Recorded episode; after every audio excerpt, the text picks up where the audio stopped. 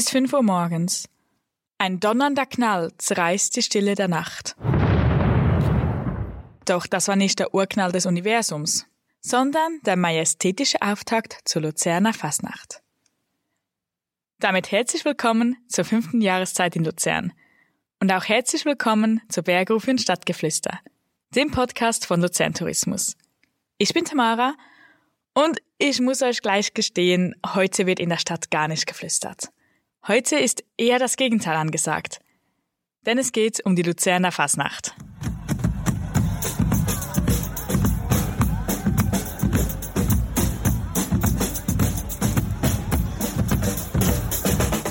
Fasnacht ist für viele Luzernerinnen und Luzerner der Höhepunkt des Jahres.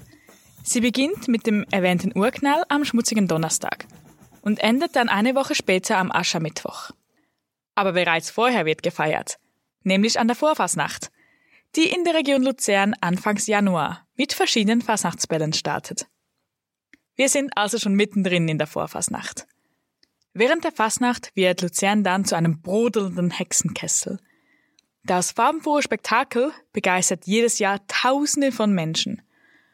Bunt verkleidete Figuren bevölkern dann die Straßen und die Guggenmusiken blasen und schränzen aus Leibeskräften. Es wird getanzt, gesungen, gehüpft, eben einfach gefeiert. Und weil die Fastnacht ein so großes Fest in Luzern ist, passt sie nicht in nur eine Folge. Deshalb gibt es zwei Folgen. Heute lernen wir die Fastnacht und ihre Figuren genauer kennen. Und nächsten Monat widmen wir uns dem typischen Klang der Fasnacht, nämlich den Guckenmusiken. Und dann haben wir auch wieder einen Spezialgast bei uns. Also seid gespannt. Doch zuerst zum Ursprung der Fasnacht. Denn die Fasnacht ist schon ziemlich alt. Der Brauch geht bis ins 14. Jahrhundert zurück. Die Luzerner Fasnacht ist also ungefähr gleich alt wie die Kappelbrücke. Und die Fasnacht ist ein katholischer Brauch. Ihr Name geht auf das Wort Fastennacht zurück. Das bezeichnet den Vorabend der Fastenzeit vor Ostern, die mit dem Aschermittwoch beginnt. Die Fastenzeit erinnert an die 40 Tage, die Jesus fastend in der Wüste verbracht haben soll. Die gläubigen Christen bereiten sich in dieser Zeit also auf Ostern vor. Im Mittelalter mussten alle Menschen im christlichen Europa fasten. Und weil Lebensmittel eben verschimmeln, wenn man sie nicht isst, mussten die Menschen ihre Wintervorräte noch vor der Fastenzeit aufbrauchen. Der Grund für die Fastnacht war also nochmal so richtig zu schlemmen. Und wenn man zusammen isst, fängt man an, gemeinsam zu tanzen und zu musizieren. Kurz, man fing an, noch einmal so richtig auf den Putz zu hauen.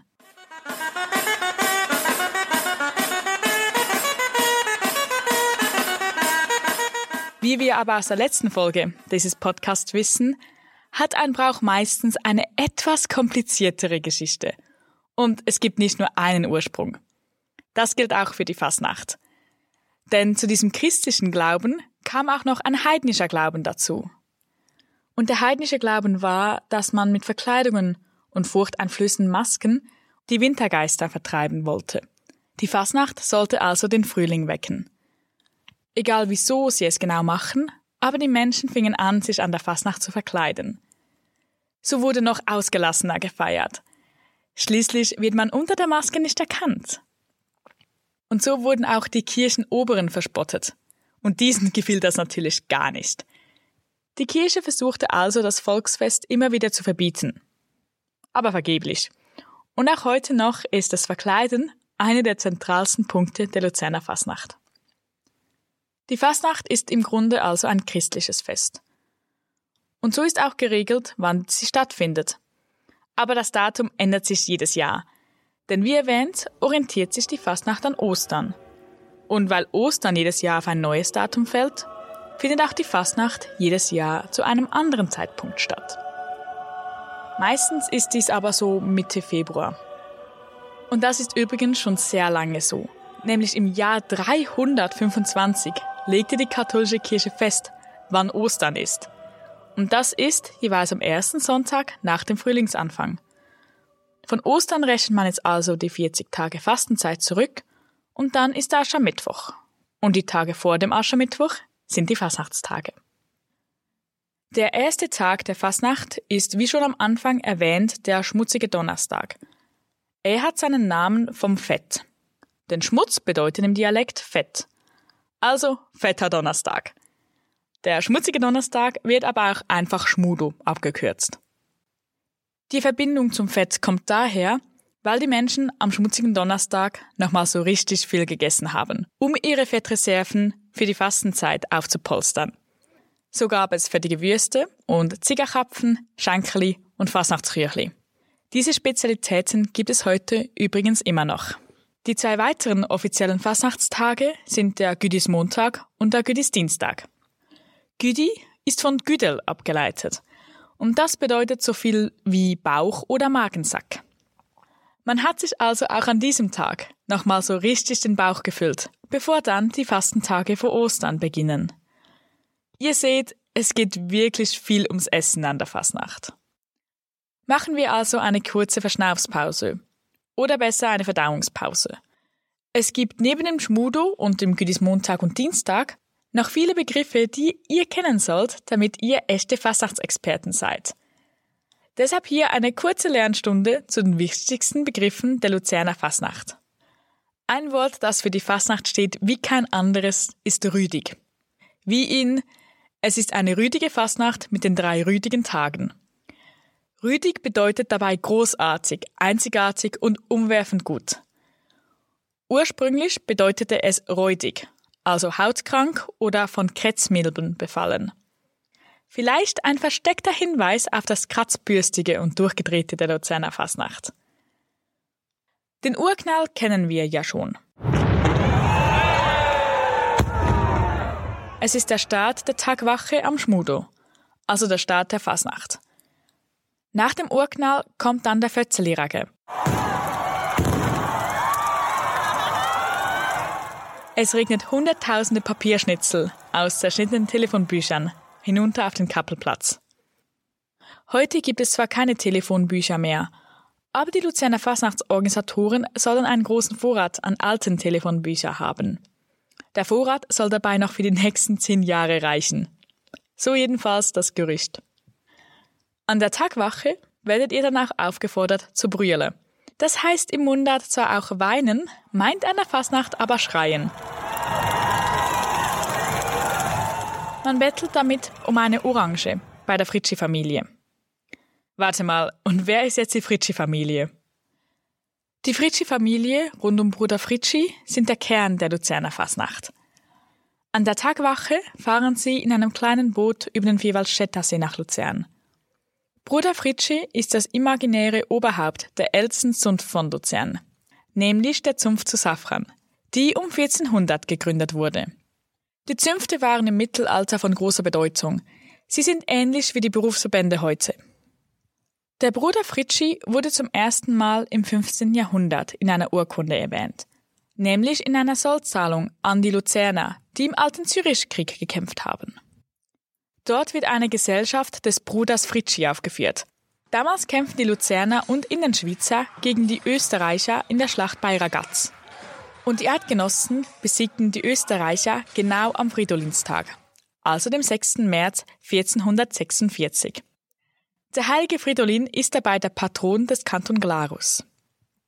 Fritschi ist dabei eine Koseform von Friedrich. Und auch Fridolin ist von Friedrich abgeleitet. Die drei Namen Friedrich, Fridolin und Fritschi hängen also zusammen.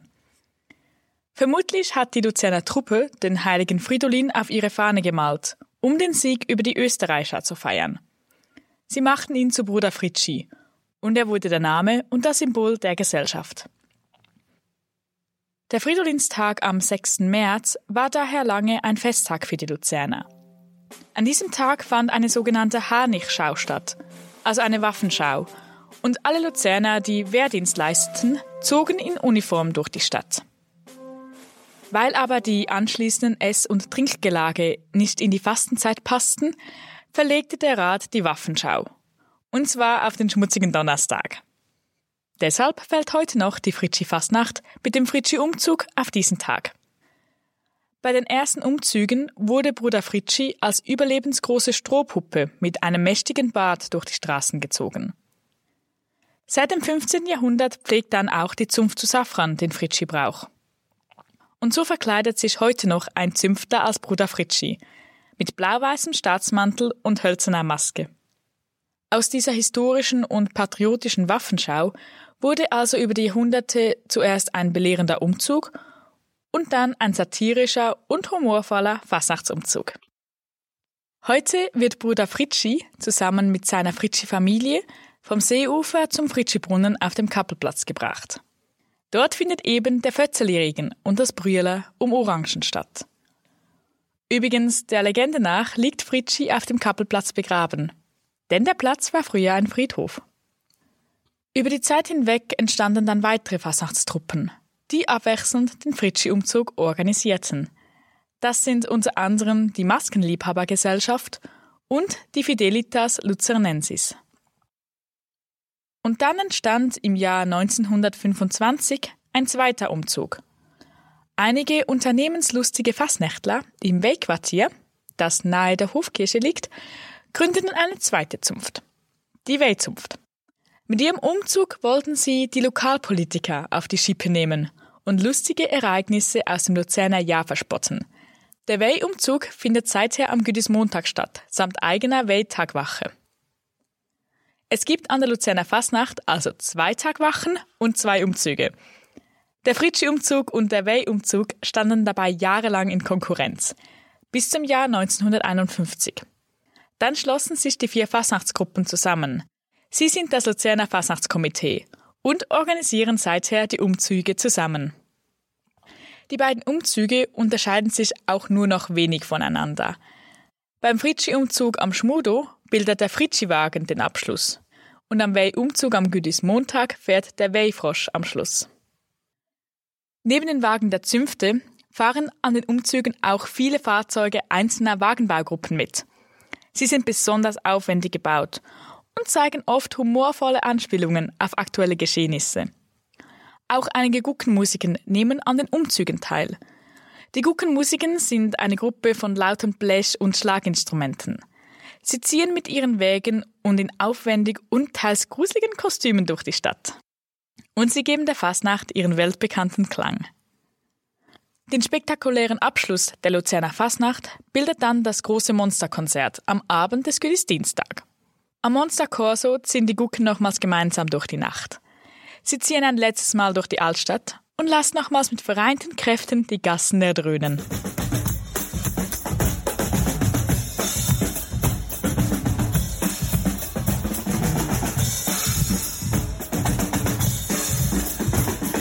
Mit dem anbrechenden Morgen des Aschermittwochs verebbt dann der grandiose Spuk. Und es kehrt langsam wieder Alltag in die Stadt. Aber keine Sorge, bei uns ist die Fastnacht noch nicht vorbei. Eigentlich geht sie erst jetzt so richtig los. Denn was wäre die Fastnacht ohne die Guckenmusiken? Wahrscheinlich wäre es einfach sehr leise. Also schaltet auch nächsten Monat wieder ein, wenn wir hier hinter die Kulissen der Guckenmusiken schauen. Und eine wichtige Info. Die nächste Folge erscheint bereits am ersten Dienstag im Februar, damit wir auch pünktlich zur Fasnacht sind. Also freut euch auf weitere Geschichten aus der bunten Welt der Fasnacht. Und wenn ihr euch bereits jetzt auf die Fastnacht vorbereiten wollt, dann findet ihr alle wichtigen Infos und Links in den Show Notes. Ich bin Tamara von Luzern Tourismus und das ist der Podcast Bergrufe und Stadtgeflüster.